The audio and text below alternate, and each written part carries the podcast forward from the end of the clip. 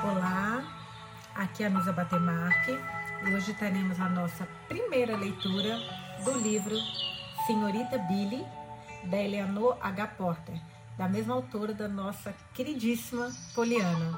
Eu nunca tinha lido nenhum livro dela, inclusive alguns amigos chegaram a procurar, porque são livros, gente, exclusivo para o clube do Clube de Leitores da Pedra Azul. Então, somente os assinantes recebem este livro, tá? Para quem quiser o livro físico, tem que, que assinar o Clube de Leitores, que inclusive eu sou apaixonada, vocês sabem, eu assino, amo de paixão. É, então, para quem quiser acompanhar com o livro físico, tem que, que adquirir, tem que assinar. E esse daqui veio no última, na última caixinha. Então, uma amiga nossa perguntou, acho que foi no Instagram, e a Shirley me explicou, a Shirley é editora-chefe, tá? Me, eu perguntei para ela, ela me falou que quem comprar até dia 30 de abril consegue receber essa caixinha desse mês ainda com este livro e outro maravilhoso. São sempre dois livros. Então vamos lá, começar a nossa primeira leitura de Senhorita Billy. Ai, que linda essa ilustração. Sempre tem algumas ilustrações, né, que eles colocam. Eles sempre homenageiam algum assinante. E essa edição foi dedicada a Érica A.S. Voidela, de São Bernardo do Campo. É uma amiga queridíssima da gente, está sempre aqui acompanhando os podcasts. Parabéns, Érica. Muito feliz que você foi a homenageada desse livro, que, pelo que falam, é maravilhoso. Chegando até a procurar, gente, eu acho que não tem nenhum outro livro da, da Eleanor aqui no Brasil. Eu acho que só o Poliana e esse que, que, a, que a Pedra Azul lançou agora. Vou ler primeiro a introdução para vocês. Eu adoro introdução. sempre quem cria, quem faz o texto é a Shirley e ela acaba nos trazendo alguma coisa da autora, das obras e muitas vezes do próprio livro, e isso torna a leitura ainda mais interessante. Então vamos lá para a introdução, na página 5. Ela é mais conhecida como autora de Poliana, o romance que conquistou a América durante os anos da Primeira Guerra Mundial. Mas poucos sabem que Porter escreveu outros adoráveis romances, como Senhorita Billy, por exemplo, que vai cativar o leitor, assim como Poliana. Eleanor Hodgman nasceu em Littleton, New Hampshire, Estados Unidos, e era filha única de Francis Fletcher Hodgman, Hodgman um farmacêutico, e de Liuella. Nossa, que nome diferente, gente. Olha isso. L L E W E L L A. Liuella, imagino. O urso Hodgman. Ainda muito pequena, Eleanor começou a tocar e a cantar. Mesmo antes de aprender a ler as notas musicais, ela inventava pequenos pedaços para expressar seu estado de espírito.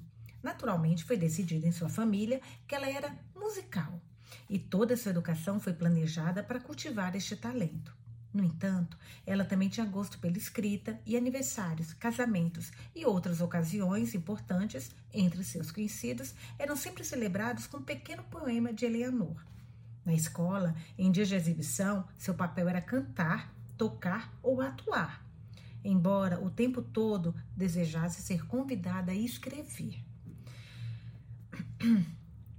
Durante os dias de escola secundária de Eleonor, problemas de saúde interromperam seus estudos e, por um tempo, todos os livros foram banidos. Quando Eleanor ficou boa novamente, ela foi para Boston, onde estudou música com professores particulares no Conservatório da Nova Inglaterra. Ela cantou por alguns anos em concertos e em coros de igreja. O início de sua carreira como escritora.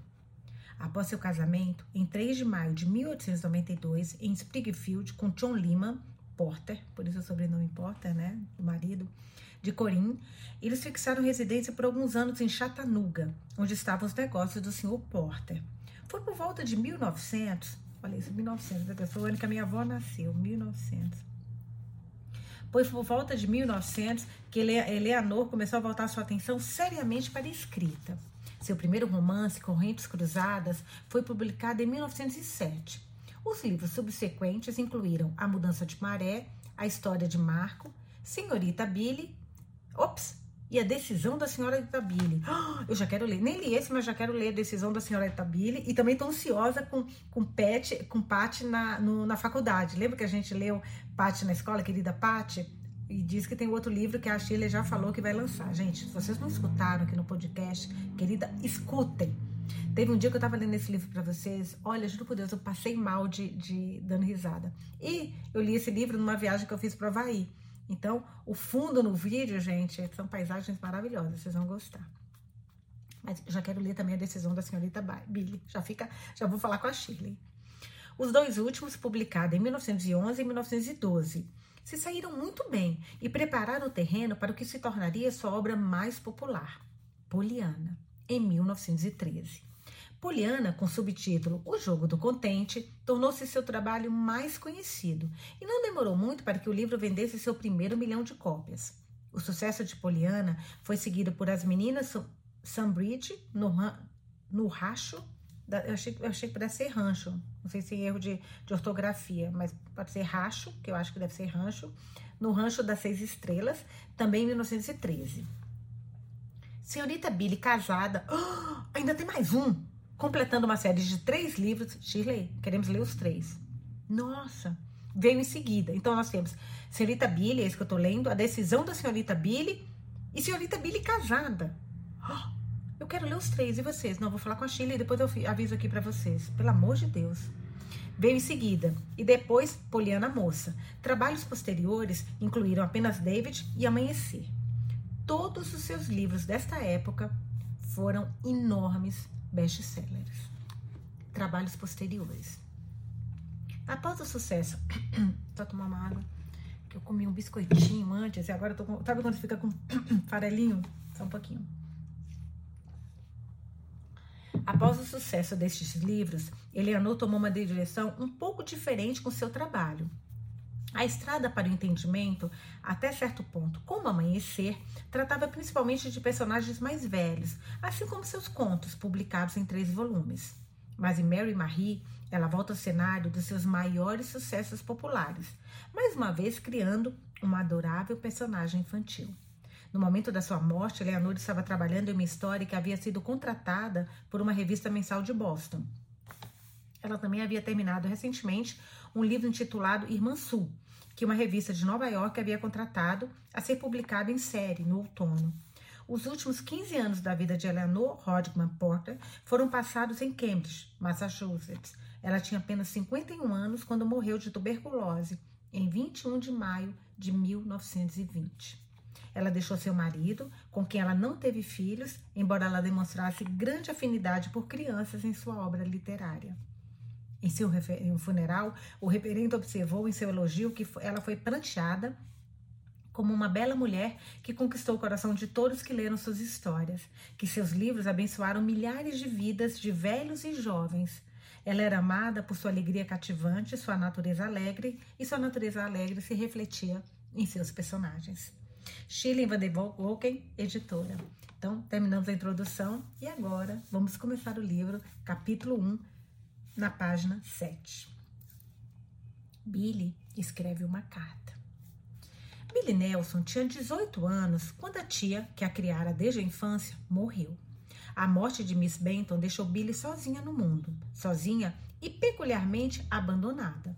Para Mr. James Harding, de Harding e Harding, que ficou responsável pela propriedade da tia, a mocinha derramou seu coração em toda sua solidão dois dias depois do enterro.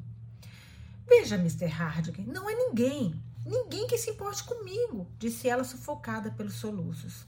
Calma, minha filha, não é tão ruim assim, com certeza, protestou o velho gentilmente. Ora, eu me importo com a menina. Em meio às lágrimas, com os olhos molhados, Billy sorriu agradecida. Mas eu não posso viver com o senhor, ela respondeu. Não tenha tanta certeza disso, retrucou o homem. Estou pensando que Larry Anne gostariam de ter você conosco. Billy riu tristemente. Ela se lembrou das peculiares moças. Miss Larry era nervos puros e Miss Anne era conhecida por não ter um coração no peito. Billy imaginou seu próprio eu, jovem, alegre e saudável, tentando se conformar com o silêncio de uma vida sombria que seria sua sina dentro da casa do advogado Harding. Obrigada, Mr. Harding, mas tenho certeza de que não daria certo, ela objetou. O senhor não sabe como eu sou barulhenta? O advogado se mexeu inquieto e ponderou. Tem certeza, minha querida, que não há algum parente em algum lugar? E o pessoal da sua mãe? Billy balançou a cabeça e seus olhos se encheram de lágrimas novamente. Só havia tia Ela. Ela e minha mãe eram as únicas filhas que havia. E minha mãe morreu quando eu tinha um ano de idade, como o senhor sabe. Mas e o povo do seu pai? Lá ainda pior.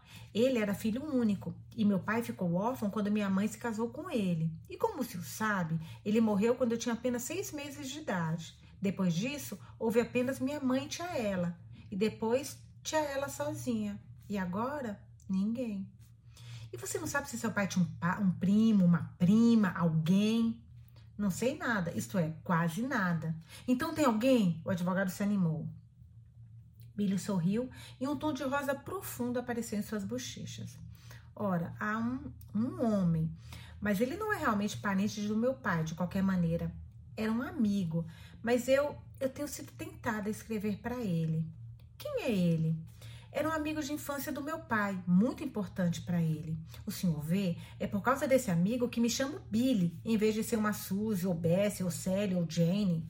Meu pai decidiu dar o nome de William ao seu bebê em homenagem ao seu amigo. E quando eu nasci, porque Billy é o, é o apelido de William, para quem não sabe, né? Acho que muitas pessoas sabem, mas às vezes é uma coisa tão óbvia e que algumas pessoas não sabem. Eu, por exemplo, sou a rainha de, de não saber coisas óbvias. Por isso que eu estou compartilhando isso com vocês. Meu pai decidiu dar o nome de William ao seu bebê em homenagem ao seu amigo. E quando eu nasci, tia ela me disse que ele ficou com o coração partido, até que alguém teve a ideia de me chamar de Billy. Então ele ficou contente, pois de qualquer maneira, parece que ele sempre chamou seu amigo de Billy. E assim me tornei Billy e sou até hoje. A menina conhece esse homem? Não, o senhor vê, meu pai morreu e minha mãe e minha ela, que o conheciam apenas muito superficialmente, não mantiveram os laços de amizade. Mas tia ela me disse que minha mãe conhecia a esposa dele e que ela era muito amável. Hum, bem, podemos procurá-los talvez. A menina sabe o endereço dele? Oh, sim, a menos que ele tenha se mudado. Sempre mantivemos esse endereço. Tia ela costumava dizer às vezes que ela iria escrever para ele algum dia e contar sobre mim mas isso nunca aconteceu. Qual o nome dele? William Renshaw. Ele mora em Boston. O advogado Harding tirou os óculos e se inclinou, e se inclinou na cadeira. William Shaw. Não, os Renshaw da Bacon Street? Ele perguntou surpreso. Foi a vez de Billy ficar animada. Ela também se inclinou para frente e disse ansiosamente: Ah, então o senhor os conhece? O conhece? Isso é adorável. E seu endereço é mesmo Baker Street. Eu sei, pois vi hoje. O senhor vê? Estou mesmo tentada a escrever para ele. Escrever para ele? Claro que a menina deve escrever para ele, exclamou o advogado. E não precisa mais pensar nisso. Conheço a família há anos, pois esse William foi colega de faculdade do meu filho. Bom companheiro ele era. Ouvi Ned falar dele muitas vezes. Haviam três filhos, William e dois outros muito mais jovens do que ele, que esqueci seus nomes. Ah, estou tão feliz que o senhor o conhece, exclamou Billy. O senhor vê, ele nunca me pareceu tão real como agora. Sim, eu ouvi muito sobre ele, corrigiu o advogado sorrindo, embora eu tenha que confessar-me que tenha perdido o rastro dele ultimamente. Mas Ned vai saber. Eu vou perguntar para ele. Agora vá para casa, minha querida, enxugue esses seus lindos olhos. Ou melhor ainda, venha para casa comigo para o chá. Eu, eu mandarei avisar que estamos indo. Ele se levantou rigidamente e foi para o escritório interno. Alguns minutos se passaram antes que ele voltasse com o rosto vermelho e claramente angustiado. Minha querida filha, eu, eu sinto muito, mas terei que retirar o convite. Ele deixou escapar miseravelmente. Minhas irmãs não estão bem esta tarde. Ana está tendo uma virada em seu coração, com seu coração. A menina sabe, o coração de Ana é ruim. E Lery, Lery está sempre nervosa, muito nervosa. Eu sinto muito. Desculpe-me. Imagina ele morar com essas duas, meu Deus. Não se preocupe com isso, Mr. Hardy. Já tomei meu, meu chá antes de sair. Billy sorriu. Mas obrigada pelo convite. O senhor não acha que foi uma sorte de não termos planejado que eu morasse com o senhor? Seus olhos brilharam maliciosamente. É, bem, é, acho que seu plano sobre os Henshaws é muito melhor, disse ele apressadamente enquanto saíam juntos do escritório. Vou falar com Ned, vou falar com Ned. Ele concluiu fazendo uma reverência para a garota que o ajudava como secretária. James Harding manteve sua palavra e falou com seu filho naquela noite, mas era muito pouco, afinal, o que Ned sabia. Sim, ele se lembrava bem de Billy Renshaw, mas há anos não ouvia falar dele. Na verdade, desde que Renshaw tinha se casado. Ned disse que ele devia ter cerca de 40 anos, que era um bom sujeito, a bem da verdade, um sujeito excepcionalmente bom, e certamente lidaria de forma gentil e sabiamente para com sua pequena órfã Xará. Disso, Ned estava muito certo. Isso é bom. Vou escrever para ele, declarou Mr. James Harding. escreverei para ele amanhã.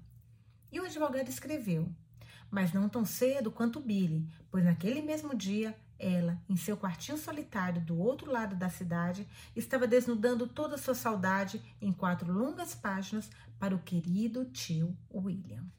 Final do capítulo 1. Capítulo 2, página 11. As camadas. Bertrand Renshaw chamava a casa que se situava na Bacon Street de As Camadas. Bertrand, então aqui já é um dos irmãos, provavelmente. Bertrand, é, Bertrand, que era o sobrenome Renshaw, né? Bertrand Renshaw chamava a casa que se situava na Bacon Street de As Camadas. Isso irritava Cyril, mas a William nem um pouco, pois Bertrand era daquele jeito mesmo, às vezes irritante, mas sempre engraçado. Por todos os 24 anos de vida de Bertrand, ele tinha sido assim. E William dizia: é apenas Bertrand, sendo ele mesmo, ao mesmo tempo, a maldição e a salvação da sua existência. Neste ano, neste caso em particular, no entanto, a ironia de Bertrand tinha motivo. A casa da Bacon Street, a casa dos três irmãos, era em camadas. Por que chamamos assim? Bertrand explicava alegremente para algum novo conhecido que expressava surpresa com o nome. Se eu pudesse cortar a frente da casa como um pedaço de bolo, você entenderia melhor. Mas suponha que a velha Bunker Hill, e aqui tem uma nota da editora, provavelmente explicando o que é Bunker Hill. A Batalha de Bunker Hill foi um confronto militar que ocorreu em 17 de junho de 1775 entre milícias dos Estados Unidos do movimento pró-independência contra soldados do exército britânico durante o cerco de Boston, que desenrolou no começo da Guerra Revolucionária Americana. Então, mas suponha que a velha Bunker Hill tenha nos enterrado sobre toneladas de cinzas. Imagine a surpresa daqueles futuros arqueólogos quando acharem nossa casa depois de meses de escavação. O que eles encontrariam primeiro? A camada do último andar, obviamente. A camada de Ciril, você sabe. Eles notariam os pisos nus, os espaços, móveis, os espaços móveis pesados, o piano, o violino, a flauta, as paredes forradas de livros, a ausência de todo tipo de cortina, almofada ou bugiganga, e pensariam: aqui vive um homem simples, um estudioso, um músico severo, um homem não amado, ou um monge. E o que vem depois? Ah, eles encontrariam a camada de William em seguida, o terceiro andar, e logo saberiam que se trata, trata do andar de um viúvo. Imagine, você conhece William como corretor da Straight Street, abastado, viúvo, alto, anguloso, lento de fala, um pouco careca, muito míope e dono do coração mais bondoso do mundo. Mas realmente, para conhecer o William, você deve conhecer seus aposentos. William coleciona coisas. Ele sempre colecionou coisas e salvou cada uma delas.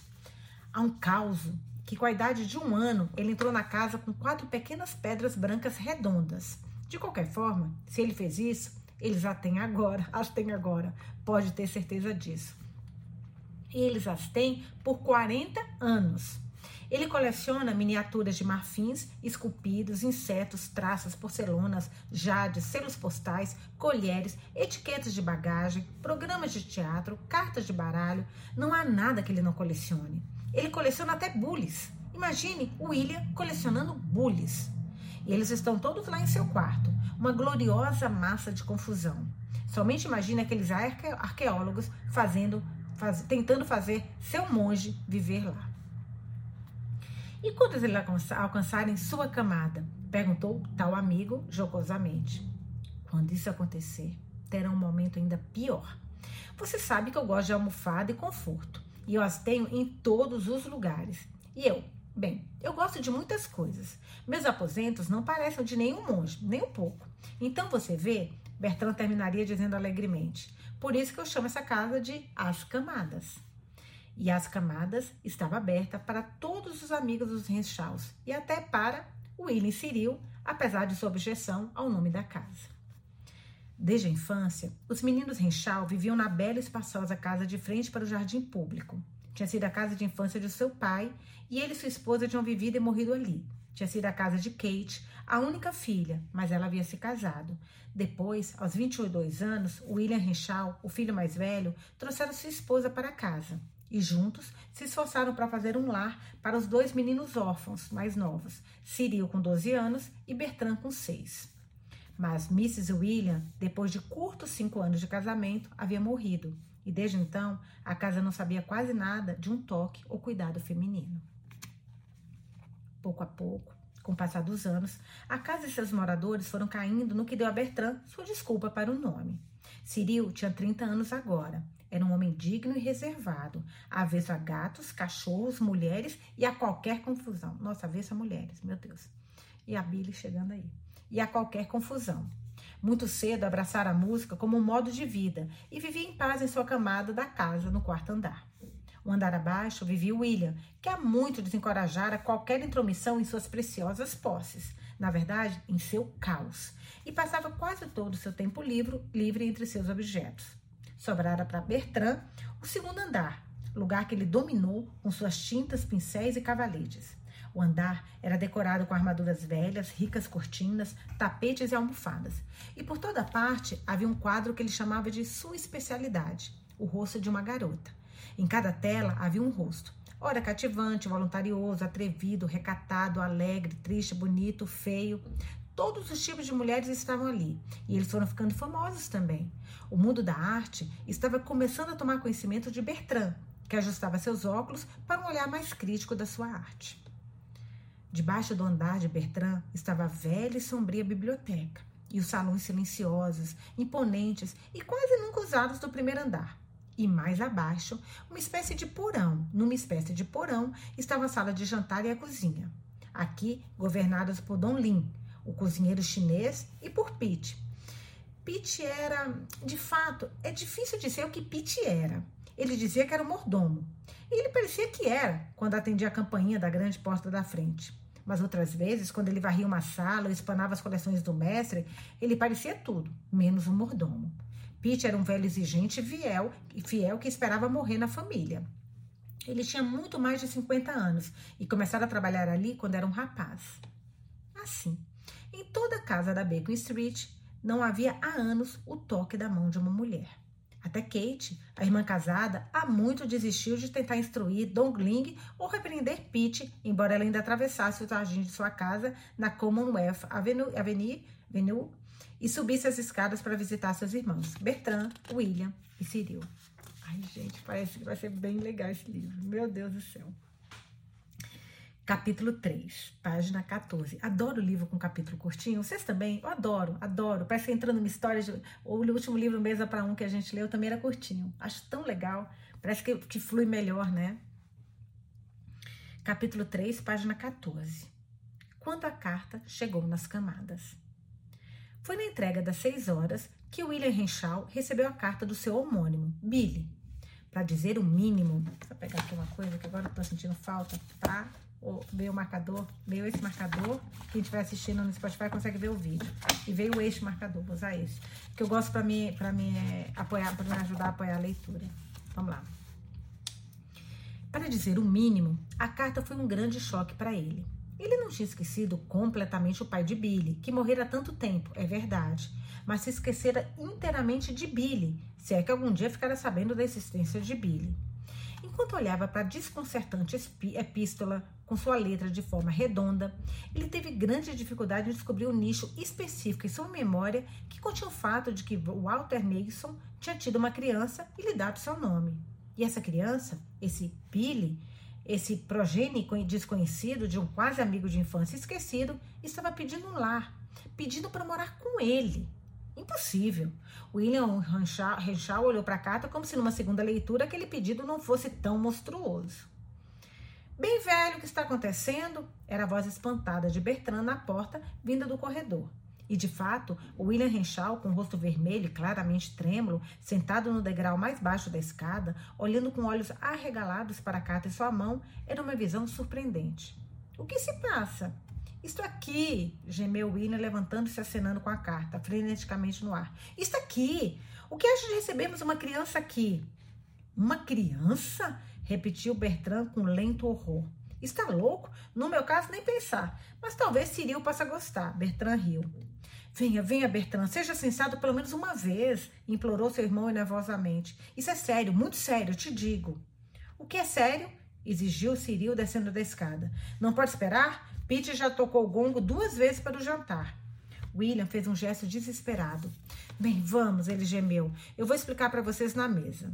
Assim que se sentaram, William retomou com a voz trêmula. Parece que eu tenho um xará. E daí? Todos têm charás e nem por isso querem colocá-los dentro de casa. Vai colecionar charás também? Brincou Bertrand, que ele coleciona tudo, né? Brincou Bertrand. Isso não é piada, Bertrand. Esse menino é filho de Walter Neison. E quem é Walter Neison? perguntou Bertrand. Um amigo de infância. Você não se lembraria dele. Essa carta é do filho de um amigo, do meu amigo. Bem, vamos ouvir. Vai em frente. Imagino que podemos suportar uma carta, não é, Ciril? Ciril franziu a testa mais uma vez. Ciril não sabia, mas já tinha feito isso, feito isso dezenas de vezes para Bertrand somente naqueles cinco minutos. O irmão mais velho mordeu os lábios. Sua mão tremia quando ele pegou a carta. É tão absurda, ele murmurou. então limpou a garganta e leu a carta em voz alta. Querido tio William, você não se importa que eu chame assim, não é? Bem, querido tio, a verdade é que eu preciso de alguém que tome conta de mim e não há ninguém para isso agora. Todos estão mortos e você é o mais próximo que tenho. Talvez você tenha se esquecido, mas eu tenho esse nome por sua causa. Walter Nason foi meu pai, sabe? E minha tia, ela, acabou de morrer. Você se importaria muito se eu fosse morar com você? Ou seja, em breve irei para a faculdade, é claro. E depois disso vou. Bem, ainda não decidi essa parte. Acho que eu vou consultá-lo antes, pois você pode ter alguma preferência, sabe? Você pode decidir isso depois que eu estiver aí. Ela já tá no lugar, né, gente? Talvez eu não devesse ter dito isso, pois talvez não queira que eu vá. Acho que é justo saber que eu posso fazer bastante barulho, mas não acho que você vai se importar muito com isso, a menos que algum de vocês tenham muitos nervos ou nenhum coração. Você vê, Miss Letty e Miss Anne, que são irmãs de Mr. Harding, nosso advogado, ele vai escrever para você. Bem, onde eu estava mesmo? Ah, me lembrei. Eu estava falando dos nervos de Miss Letty e de Miss Anne sem coração. E digamos, você sabe, como eu poderia morar com elas. Você vê, Mr. Harding, muito gentilmente sugeriu que eu vivesse com eles. Mas misericórdia, os nervos de Miss Letty não vão, não vão me deixar andar, exceto na ponta dos pés. E o coração de Miss Anne não vai me deixar falar, exceto em sussurros. Todas as cadeiras e mesas deles têm pequenos soquetes e é um crime removê-los. Não há uma única cortina nas janelas. Aliás, minto, existe uma na sala, mas nunca é aberta até no meio. Imagina eu e Spunk. Spunk? Ah, Spunk é sinônimo de coragem, vitalidade, energia, cólica, irritação. Gente, vamos, quem é Spunk? Imagine eu e Spunk morando lá. Ah, a propósito, você não se importa que eu leve o Spunk, não é? Espero que não, pois eu não poderia viver sem o Spunk e ele não poderia viver sem mim. Por favor, deixe-me ouvir de você muito em breve. Eu não me importo se você telegrafar, se venha for tudo que você teria a dizer. Então eu me prepararia, informaria em qual trem me encontrar. E ó, digamos que você estará com lenço rosa na lapela, eu também vou usar um, então nos reconheceremos. Meu endereço é apenas Hampton Falls seu homônimo terrivelmente com saudades, Billy Henshaw Nilsson. Nilson. Por um longo minuto, houve um silêncio total na mesa de jantar dos Henshaws. Então o irmão mais velho, olhando ansiosamente de um para o outro, gaguejou. Bem? Grande Scott! exclamou Bertrand. Cyril não disse nada, mas seus lábios estavam, lábios estavam brancos com a pressão tensa de um contra o outro. Houve outra pausa. E novamente William a interrompeu ansiosamente. Rapazes, isso não está ajudando em nada. O que deve ser feito? Feito? perguntou Ciril com raiva. Certamente você não está pensando nem por um momento em deixar essa criança vir morar aqui, não é, William? Bertrand riu. Ela animaria, ele animaria as coisas, Ciril. Ele não iria? Aqueles pisos lisos que você tem lá em cima são excelentes para se brincar de carrinhos de lata. Bertrand gargalhou. Não seja tolo, Bertrand retrucou Ciril. Essa carta não foi escrita por um bebê. Ele estaria muito mais propenso a construir castelos em suas caixas de tinta ou brincar com algumas das tralhas de William. Ah, não, expôs William. Teremos que mantê-lo fora daquelas coisas, você sabe. Ciril afastou a cadeira da mesa. Teremos que manter fora da casa toda, mantê-lo fora da casa toda. William, você não pode estar falando sério. Você não vai deixar este menino vir morar aqui, ele bradou. Mas o que eu posso fazer? vacilou o homem. Fazer? Diga não, é claro. Como se quiséssemos um menino para criar. Mas eu preciso fazer alguma coisa. Eu, eu sou tudo que ele tem. Ele disse isso. Deus do céu. Bem, mande-o para internato ou então para uma penitenciária, qualquer lugar, menos aqui. Nossa, esse é o zangado dos sete anões, né? Disse Ciril. Bolas, deixa o garoto vir, riu Bertrand. Pobrezinho, ele está com saudade de casa, diabo. Qual o uso dessa casa enorme se não for para ter uma criança? Quantos anos ele tem, afinal? William franziu a testa e meditou em voz alta, lentamente. Eu não sei. Ele deve ter meninos. Ele não é uma criança, interrompeu o homem de repente. O próprio Walter morreu 17 ou 18 anos atrás, não mais de um ou dois anos depois de casado. Essa criança deve ter por volta de 18 anos. E pense apenas como Cyril estava se preocupando com aqueles carrinhos de lata inutilmente, riu Bertrand. Não importa, 8 ou 18. Deixa eu vir. Se ele tem essa idade, ele não vai incomodar muito. E o tal do Spunk? Você o trará também? Mas provavelmente ele não seria um incômodo, não é? Murmurou sarcasticamente Cyril.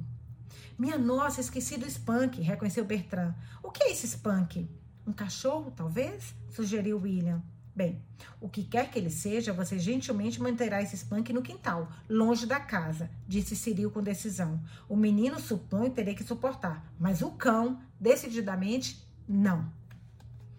Hum, bem, a julgar pelo seu nome, murmurou Bertrand apologeticamente. Pode ser possível que o Spunk não seja facilmente controlado. Mas, de qualquer maneira, talvez ele não seja um cachorro. O nome soa como de um papagaio para mim. Cyril levantou-se abruptamente. Ele não tinha jantado. Muito bem, disse ele friamente, mas por favor, lembre-se de que você será responsável por tudo isso, Bertrand. Seja um cachorro, ou um papagaio, ou um macaco. Espero que você mantenha esse Spunk fora de casa. Essa adoção de um menino desconhecido na família me parece um absurdo do começo ao fim. Mas se você e o William quiserem, é claro que não tenho nada a dizer. Felizmente, meus aposentos ficam no alto da casa, finalizou enquanto saía da sala de jantar. Por um momento houve silêncio. As sobrancelhas de Bertrand estavam erguidas, curiosamente. Receio que Cyril esteja incomodado, murmurou William. O rosto de Bertrand mudou. Linhas severas vieram à sua boca vieram à sua boca de rapaz. Ultimamente, ele está sempre incomodado com qualquer coisa. O homem mais velho suspirou. Eu sei, mas com o talento dele, talento? Metade do mundo tem talento de um tipo ou de outro, mas isso não os torna necessariamente incapazes de viver com mais ninguém. Realmente, Will, isso com Ciril está ficando sério. Ele está parecendo aquelas velhas mimadas sobre as quais seu jovem xará escreveu. Ele ainda vai nos fazer sussurrar e andar nas pontas dos pés. Pode apostar. O outro sorriu. Não se preocupe, você não corre o risco de ficar muito quieto, meu jovem. Não graças ao Ciril, retorquiu Bertrand. De qualquer forma, essa é a razão pela qual eu aceitei trazer o garoto, para suavizar Ciril. Ele precisa disso. Mas eu tinha que trazê-lo, Bert, argumentou o irmão mais velho. Seu rosto está ficando ansioso novamente. Mas só, só Deus sabe o que vou fazer com ele quando ele chegar. O que devo dizer a ele, afinal? Como devo escrever? Não sei nem como começar uma carta desse tipo. Por que não fazer conforme a sugestão do garoto e telegrafar? Não precisa escrever venha. Diga mais meia dúzia de palavras para alegar o garoto. A mim, ele não pareceu ser muito tímido. Hum, e poderia fazer isso, concordou William lentamente. Mas ele disse que alguém, um advogado, iria me escrever, disse ele, consultando a carta ao seu lado do seu prato. Sim, ele acrescentou depois de um momento. Um tal de Mr. Harding. Gostaria de saber se ele tem alguma relação com Ned Harding. Eu conheci um Ned em Harvard e parece que veio de Hampton Falls. Em breve saberemos de todos os detalhes. Talvez amanhã mesmo. Eu não deveria perguntar, disse Bertrand enquanto se levantava da mesa. Mas de qualquer forma eu gostaria de ouvir. Em que andar esse garoto vai ficar? Gente, que confusão, porque o nosso Billy, o nosso Billy é uma menina. Capítulo 4, página 19. Billy envia um telegrama. A carta de James Harding prontamente seguiu a de Billy, embora em nada se parecesse com a de Billy. Dizia algo da propriedade de Billy e mencionava que, de acordo com o testamento de Mrs. Nelson, Billy não assumiria o controle de sua fortuna até que a idade de 21 anos fosse alcançada. Deteve-se um pouco na solidão de Billy no mundo e expressou a esperança de que o amigo do seu pai pudesse encontrar um lugar em seu coração para acolher aquela pobre criança solitária em sua casa. Mencionou Ned, a famosa, a velha amizade na faculdade, encerrou dizendo que o escritor James Harding ficaria feliz em renovar seu conhecimento com o bom e velho representante da família Henshaw que ele conhecera há muitos anos e que ele esperava ouvir em breve do próprio William Henshaw e que ele esperava em breve ouvir o próprio, ouvir o próprio William Henshaw. Era uma boa carta, mas não estava legível. A caligrafia de James Harden não se distinguia por sua legibilidade. Seus correspondentes regozijavam, regozijavam-se com o fato de que a maioria das suas tem palavras que engasgam, que a maioria das suas cartas era ditada para seu estenógrafo. Neste caso, no entanto, ele optou por escrever ele mesmo. E foi por isso que o William Renshaw, mesmo depois de ler a carta, ainda não tinha consciência do seu erro em supor que seu homônimo Billy era um menino, não uma menina. No geral, o advogado havia se referido a Billy pelo nome ou como aquela pobre criança solitária. E sempre que o pronome feminino ela surgia, William achava que tinha ocorrido por descuido, e eram as letras mal escritas que deixavam as vogais tão parecidas. Isso não deu nenhum indício da verdade para um homem que não tinha a menor razão para se achar errado. Foi, portanto, para o menino Billy que William Renshaw imediatamente começou a preparar seu lugar na casa, um lugar na casa. Não atendendo a sugestão de Bertrand, ele telegrafou a única palavra: venha para Billy. Quando questionado por Bertrand quanto ao seu laconismo, William disse: Só mandei um venha para acalmar o coração do pobre rapaz. Devo responder mais detalhadamente, detalhadamente a carta do advogado Harding, é claro. Naturalmente, ele quer saber alguma coisa sobre mim antes que me mande o garoto. Mas não preciso que eu preciso, não, mas não era preciso que o menino esperasse essa carta antes de saber que vou recebê-lo. Claro, ele não virá ainda, até que Harding tenha notícias minhas. Foi justamente aqui, no entanto, que William Renshaw teve uma surpresa, pois em 24 horas veio a resposta de Billy, por telégrafo. Vou amanhã. Trem previsto para chegar aí às 5 da tarde. Billy. William Renshaw não podia saber que em Hampden Falls o baú de Billy já estava pronto há dias. Billy estava desesperada para sair daquela casa tão cheia de recordações que agora lhe pesava no coração. A casa, mesmo como empregada, domé mesmo com empregada doméstica, com o vizinho solícito e sua esposa, que passaram lá algumas noites, era para Billy nada mais que uma tumba. Uma tumba lúgubre. lúgubre. O advogado Harting tinha adoecido de repente e ela não podia nem dizer a ele que o abençoado telegrama do Venha havia chegado. Daí Billy, solitária, impulsiva e sempre acostumada a agradar a si mesma, agarrou as rédeas com confiança e decidiu não esperar mais. Era um futuro assustadoramente desconhecido para aquela, mas aquela garota alegre prometeu a si mesma não se incomodar nem um pouco com isso. Então, a romântica Billy tratou de prender um lenço rosa na lapela do seu casaco e partiu para encontrar um amigo do seu pai, que era um Billy, como ela. Pareceu a ela que partir imediatamente não era apenas encantador, mas eminentemente sensato e uma excelente saída para sua atual solidão. Na casa da Baker Street, o alegre telegrama de Billy trouxe a pior consternação. Até Kate foi convocada às pressas, Kate, a irmã, foi convocada às pressas para o conclave da família, que resultou imediatamente. Não há nada, simplesmente nada que eu possa fazer. Ela declarou irritada quando ouviu a história. Certamente você não espera que eu leve o garoto para minha casa, não é? Não, não, claro que não, suspirou William. Mas você vê, eu supunha que teria mais tempo para me acostumar com as coisas e fazer arranjos. Isso foi tão repentino. Eu nem tinha respondido a carta do advogado Harting ainda. Mas o que você poderia esperar depois de enviar aquele telegrama idiota? Exigiu sua irmã. Venha, ele está vindo, ora. Mas foi isso que Billy me disse para fazer. E daí? Só porque um garoto de tolo de 18 anos sugere que você faça alguma coisa, você deve fazer? Um homem de 40 anos, supostamente, deveria ser sensato e não obedecer. Acho que o garoto afagou, afogou, afagou o lato romântico de Will, Rio Bertrand. Pareceu tão atraente enviar aquela palavra venha e veja o que aconteceu. Bem, ele descobriu, certamente, observou Cyril com satisfação. Ah, não, ainda não aconteceu, corrigiu Bertrand alegremente, mas vai acontecer. William, você tem que colocar o lenço rosa no, no, no primeiro, rosa, desculpa, você tem que colocar o lenço rosa primeiro, sabe? Esse é o sinal. William ficou vermelho. Bertrand, não seja tolo. Eu não vou usar nenhum lenço rosa. Você deve saber que eu não usaria isso. Como não? Use rosa, uma rosa pelo menos. Ora, como ele vai encontrá-lo então? Ora, ele vai usar um. Isso já é suficiente, resolveu William.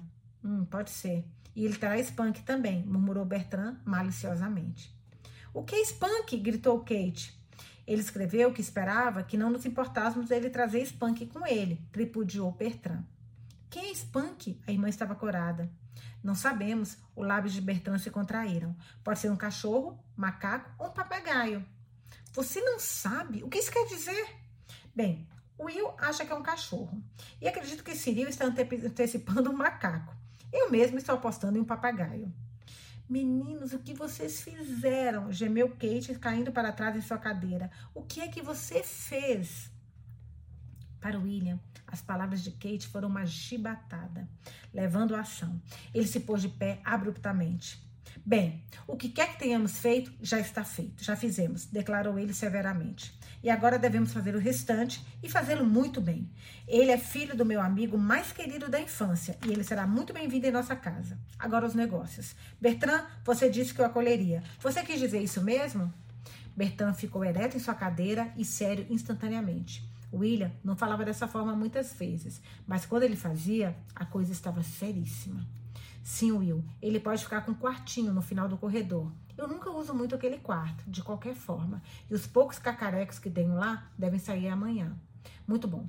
Agora, alguns outros pequenos detalhes para organizar. Então, vou descer, informar a Pete e a Tong Ling. E, por favor, entendam, vamos dar as boas-vindas a esse rapaz com toda a cortesia e educação. Ele é bem-vindo aqui, eu já disse. Sim, senhor, disse Bertrand. Nem Kate nem Cyril falaram nada capítulo 4, página 23. Preparando-se para receber Billy. A casa dos Enxaus estava em plena atividade no dia do esperado encontro de Billy com a família. Os preparativos para o conforto do hóspede estavam em andamento antes do café da manhã. O centro da atividade estava no aposento no final do corredor, do segundo andar, embora, como disse Bertrand, todas as camadas sentisse a, entre aspas, revolução. Na hora do café da manhã, Bertrand, com a intenção declarada de colaborar com seu irmão mais velho, já tinha um quartinho liberado para a ação. E depois de toda, toda a casa foi chamada para contribuição para adornar o quarto. E generosamente, a maioria da casa respondeu. Mesmo Dong Ling subiu as escadas e apresentou uma estranha bandeira chinesa que ele disse que estava muito feliz em dar. Quanto ao Pete, ele estava muito feliz. Pete adorava meninos. Eles não serviu por quase toda a vida? Aliás, deve ser mencionado que ele não gostava de lidar com meninas. Apenas Ciril se manteve distante. Puta. Apenas Ciril se. Isso vai dar uma merda, gente, meu Deus. Apenas Ciril se manteve distante. Que ele não estava alheio aos procedimentos abaixo dele foi evidenciado pelo baixo sombrio que flutuou de suas cordas no piano. Ciril sempre tocava de acordo com o humor que estava nele. E quando Bertrand ouviu aquela manhã as batidas rítmicas de tristeza, ele riu e disse a William: Essa é a marcha fúnebre de Chopin. Evidentemente, se pensa que esta é a morte da família, que todas as suas esperanças de paz e felicidade futuras foram embora. Eu gostaria que Cyril tivesse algum interesse, lamentou William. Oh, ele se interessa muito bem, riu Bertrand significativamente. Ele se interessa pela música. Eu sei, mas Bertrand, interrompeu o homem mais velho, ansioso. Ele estava empoleirado numa escada. Você colocaria o rifle sobre essa janela ou a vara de pescar? Gente, rifle ou vara de pescar para um quadro vai ficar uma menina. Ora, eu não acho que faça muita diferença desde que eles estejam em algum lugar, respondeu Bertrand. E há esse arco e flecha e as espadas para serem dependuradas, você sabe. Sim, vai ficar muito bom, você não acha? exultou William. Sabe o que você poderia colocar naquele espaço entre as janelas? Bertrand apontou. Não, respondeu William, fingindo não saber o que sugeria seu irmão. Você poderia colocar um dos seus tesouros preciosos. William franziu o senho.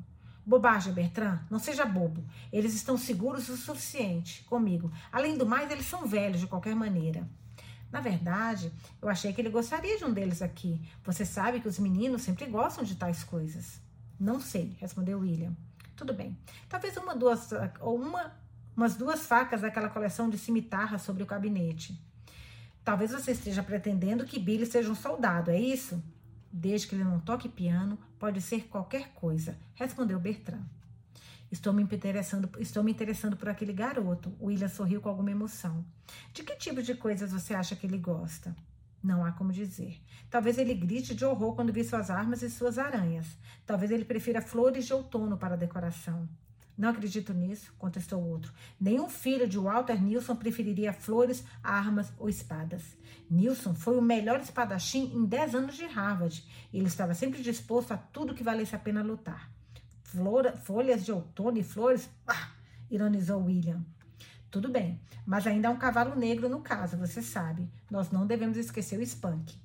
O homem mais velho se mexeu inquieto. Bert, que você acha que é essa criatura? Você não acha que Ciril pode estar certo que seja um macaco, e é um macaco? Só saberemos na hora, respondeu Bertrand alegremente.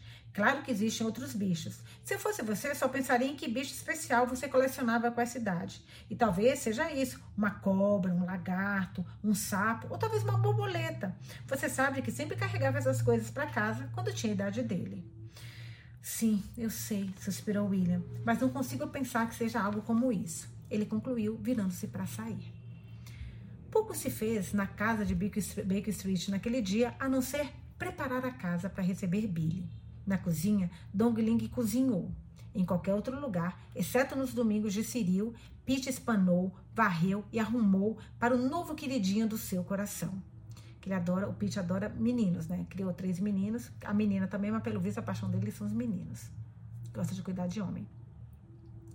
William não foi ao escritório naquele dia e Bertrand não tocou em seus pincéis. Apenas Cyril continuou com seus costumeiros trabalhos, praticar para um próximo concerto e corrigir a prova do seu novo livro Música na Rússia. Dez minutos antes das cinco, William, com os olhos ansiosos e nervosos, nervosos, se viu na estação norte. Então, e não até então, ele deu um longo suspiro de alívio. Acho que está tudo pronto, ele suspirou para si mesmo.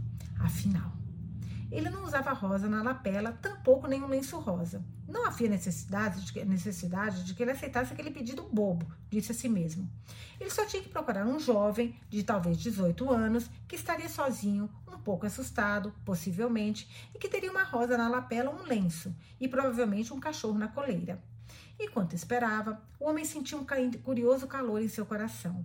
Era seu xará, o filho de Walter Nilson, que ele conheceria, um órfão com saudade de casa, solitário, que tinha apelado para ele, de todas, para ele, para ele, de todas as pessoas do mundo. Há muitos anos, em seus próprios braços, havia sido colocado um pequeno pacote de flanela, um precioso rostinho vermelho franzido. Mas em um mês, o rostinho ficou frio e sem cor.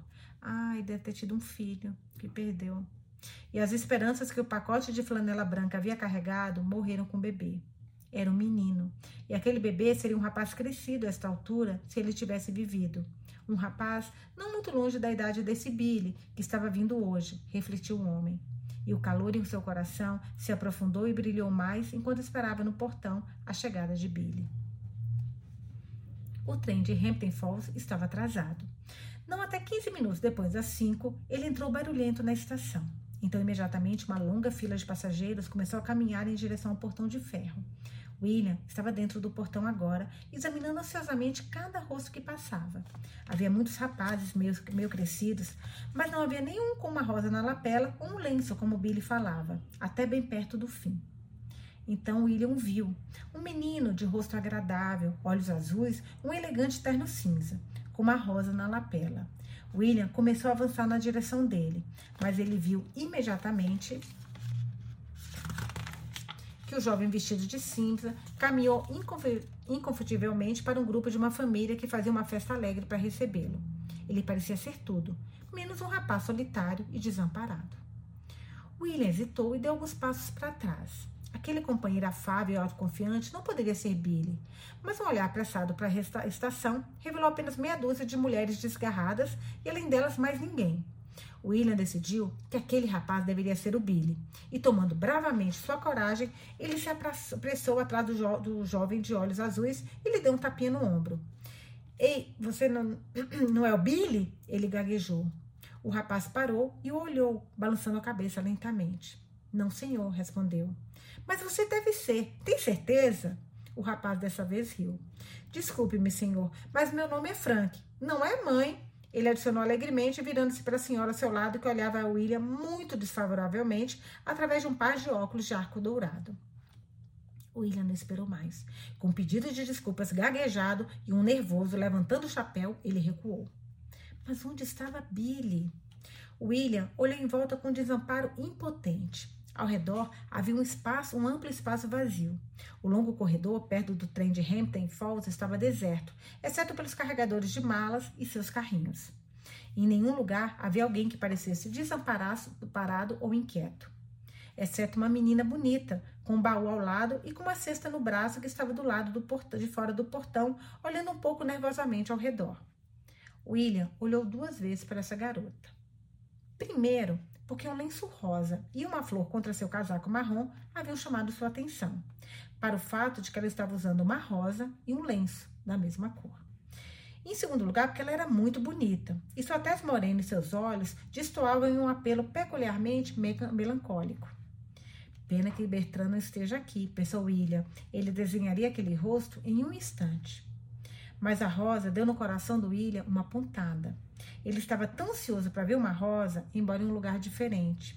Ele se perguntou com simpatia se ela também tinha vindo ao encontro de alguém que não tinha aparecido. Ele notou que ela se afastou do portão uma ou duas vezes em direção à sala de espera e olhou ansiosamente pelas portas de vidro, mas ela sempre voltava para o portão como se estivesse com medo de estar muito longe daquele lugar. Mas em um instante, ele se esqueceu tudo sobre ela, pois seus movimentos lhe deram uma ideia repentina. Talvez Billy estivesse na sala de espera. Que estupidez da parte dele não pensar nisso antes. Sem dúvida, eles se perderam um do outro na multidão e Billy tinha ido direto para a sala de espera para procurá-lo. É, e com isso. William se afastou imediatamente, deixando a garota ainda parada sozinha no portão. Ele olhou em todos os lugares. Sistematicamente ele andava para cima e para baixo, entre as longas fileiras de assentos, procurando um menino com uma rosa. Ele até saiu da, da estação e foi em cima na rua e olhava ansiosamente em todas as direções. Ocorreu-lhe depois de um tempo que possivelmente Billy. Desculpa, gente, só um pouquinho.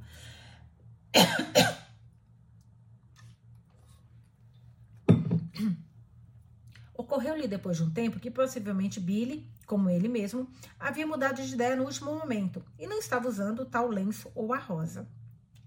Talvez ele tivesse se esquecido ou perdido, ou até mesmo não foi capaz de obtê-los. Muito amargamente, William culpou-se por desconsiderar sua própria parte da sugestão no plano de identificação. Se ao menos ele próprio estivesse usando uma rosa, mas não usava, e era inútil pensar nisso agora.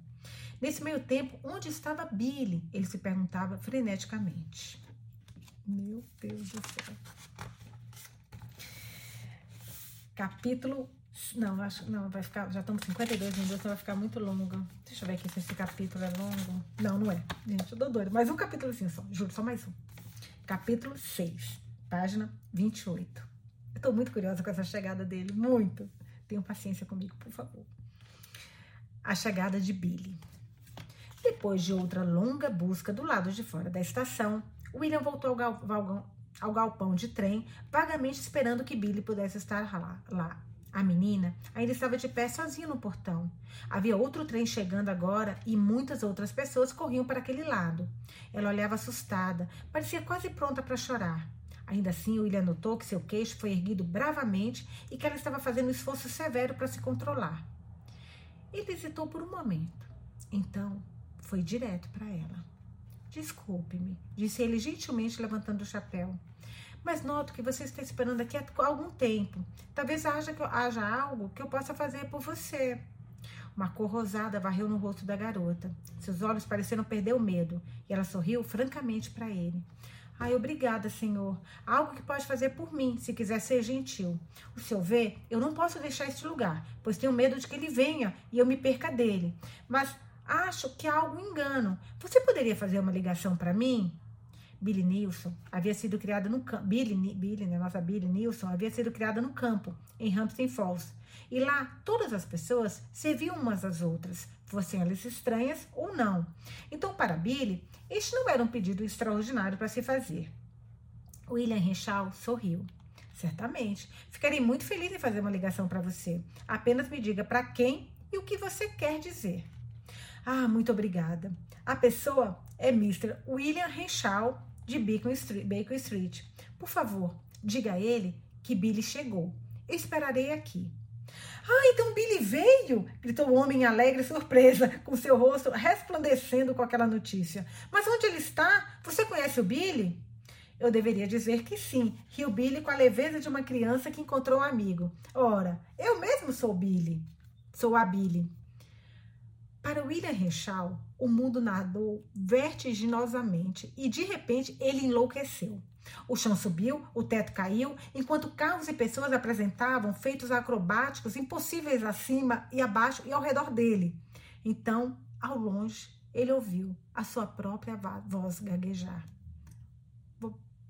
Você é Billy? Sim, e eu vou esperar aqui se o senhor apenas disser a ele, por favor, disser a ele, por favor. Ele está esperando por mim, o senhor sabe. Então está tudo bem. Talvez ele tenha se enganado com o horário. Talvez o senhor o conheça de qualquer maneira. Com um grande esforço, William Richal se recompôs. Ele até riu e balançou a cabeça em uma valente imitação de Billy, da jovem Billy. Mas mesmo assim, sua voz tremeu. Conhecê-lo eu deveria dizer que sim, murmurou, ele murmurou. Ora, eu sou William Renshaw. O senhor tio William, por que onde está o seu lenço rosa ou a sua rosa? O rosto do homem já estava tão vermelho que não podia ficar mais vermelho, mas ele tentou se explicar. Olha, é que eu, isso é. Se você entrar na sala de espera em um minuto, minha querida, ele gaguejou miseravelmente. Eu, eu vou explicar sobre isso. Tenho que deixá-la por um minuto. Ele mergulhou freneticamente em minhas pessoas enquanto abria caminho para um assento. Um assunto de negócios que devo atender. Volto logo. Espere aqui, por favor. E ele quase empurrou a garota em um assento e saiu correndo. A uma distância segura, William Renshaw virou-se e olhou para trás. Seus joelhos tremiam e seus dedos tinham as pontas geladas. Ele podia ver claramente enquanto ela se inclinava sobre a cesta em seu colo. Ele podia ver mesmo a curva bonita de sua bochecha e de sua garganta esbelta quando ela levantou a cabeça. E Billy é uma garota! Santo Deus! As pessoas perto dele naquele momento viram um homem de rosto corado, parecendo nervoso, que levantava as mãos com um gesto desesperado, revirava os olhos para o céu e depois mergulhava na cabine telefônica mais próxima. No devido tempo, William Richard teve seu irmão Bertrand na outra extremidade do fio. Bertrand, ele chamou trêmulo. Olá, Will, o que você quer? Qual o problema? Você está atrasado. Ele não veio? Veio, resmungou William. Bom Deus, Bertrand, Billy é uma garota. Uma. O, o quê? Uma garota. Uma menina? Sim, sim, não fique repetindo o que eu digo como idiota, Bertrand. Faça alguma coisa, faça alguma coisa. O que, que esse Bertrand vai fazer, gente? Faça alguma coisa, faça alguma coisa. fazer alguma coisa? Ofegou Bertrand. O que, que eu poderia fazer, Will? Não sou Deus e tampouco mágico. Não se faz. Ai, meu Deus do céu. Ai, peraí, deixa eu esperar. Ai, não. Ai, meu Deus. Essa parte foi muito engraçada. Bom Deus, Bertrand, Billy é uma garota. O, quê? Uma garota, uma menina? Sim, sim, não fica aí repetindo o que eu digo como idiota, Bertrand. Faça alguma coisa, faça alguma coisa. Fazer alguma coisa? Ou que eu ri muito, por isso que eu tô é, lendo, gente. Vocês, não sei se vocês conseguiram entender o que eu li. Ofegou Bertrand. O que eu poderia fazer, Will? Não sou Deus e tampouco mágico. Não se faça de bobo com um golpe desses. Eu disse que Billy é uma garota. Você não consegue entender isso? Exigiu William desesperadamente. Bem, por Júpiter, respirou Bertrand. Pense alguma coisa, o que devemos fazer? Ora, traga para casa, é claro. Casa? falou William. Você acha que nós, cinco homens, podemos ter uma garota de 18 anos extremamente bonita, com bochechas, com bochechas encaracoladas e cabelos rosados em nosso meio? Com quê? Não, não, quer dizer, cabelo encaracolado e bochechas rosadas. Bertrand, seja sensato, implorou o homem. Isso é sério. Seríssimo, devo dizer. Apenas imagino o que se vai dizer. Uma garota. Que Deus tenha piedade de nós e dela. Traga, eu quero vê-la. Mas eu digo que não podemos mantê-la conosco, Bertrand. Você vê que não, não vê que não podemos? Então leve para casa de Kate ou para uma daquelas casas para moças cristãs ou um orfanato. Não, não, eu não posso fazer isso, isso é impossível. Você não entende? Ela está esperando para ir para casa comigo. Casa! Eu sou o tio William dela. Boa sorte então, tio William. Fique quieto, Bertrand. Bem, ela não sabe o seu engano? Que você pensou que ela era um menino? Deus me livre, espero que não, gritou o homem fervorosamente. Embora eu tenha deixado esperando um tempão no portão à espera de um Billy rapaz. Mas acho que ela não percebeu. Mas você vê, nós dois ficamos surpresos. Bem, eu deveria dizer que não foi por menos. E Bertrand, eu não posso expulsá-la. Eu não posso, eu lhe digo. Imagine se eu voltasse até agora, até ela, e lhe dissesse: Por favor, Billy, você não pode viver na minha casa, afinal. Achei que você fosse um menino, sabe? Bert, se uma vez ela tivesse voltado aqueles olhos, grandes olhos castanhos para você, como ela fez comigo, você também pensaria como eu. Eu ficaria encantado, tenho certeza, exclamou a voz alegre através dos fios. Parece realmente interessante. Bertrand, você não pode estar falando sério. Mas o que podemos fazer? Gente, eu tô adorando esse livro. Tô adorando, adorando, adorando. Mas o que podemos fazer? Eu não sei, teremos que pensar. Mas por enquanto, chame a Kate, telefone para ela, diga para ela para ir direto para aí e se preparar para passar a noite. Passar a noite toda? Claro, Billy tem que ter um acompanhante, ela não tem. Agora se apresse, nós, nós, nós devemos chegar imediatamente. Kate tem visitas, não importa. Deixa, diga a ela que tem que deixá-las. E diga a Ciril, claro, para ele se preparar. E olha aqui, vocês dois se comportem, hein? Nada dos seus absurdos. Eu não vou ter essa criança atormentada. Eu não vou nem piscar. Dou minha palavra. Eu não vou, Rio Bertrand. Mas ó, eu digo, Will, Ciril não vai gostar nem um pouquinho dessa história. Sim, eu sei. O que é Spunk? Ah, eu não sei, esqueci completamente do Spunk, mas ela tem uma cesta. Ele deve estar nela, suponho. De qualquer forma, ele não pode ser mais uma bomba do que sua dona. Agora seja rápido, não se atrase, Bertrand.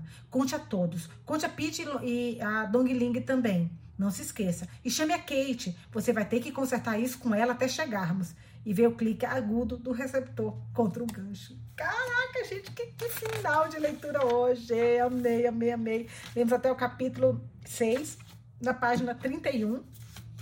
E essa foi a nossa primeira leitura do livro Billy, Senhorita Billy, da mesma autora de Poliana. E amanhã eu volto para mais uma leitura. Espero que vocês tenham gostado. Beijos e até amanhã.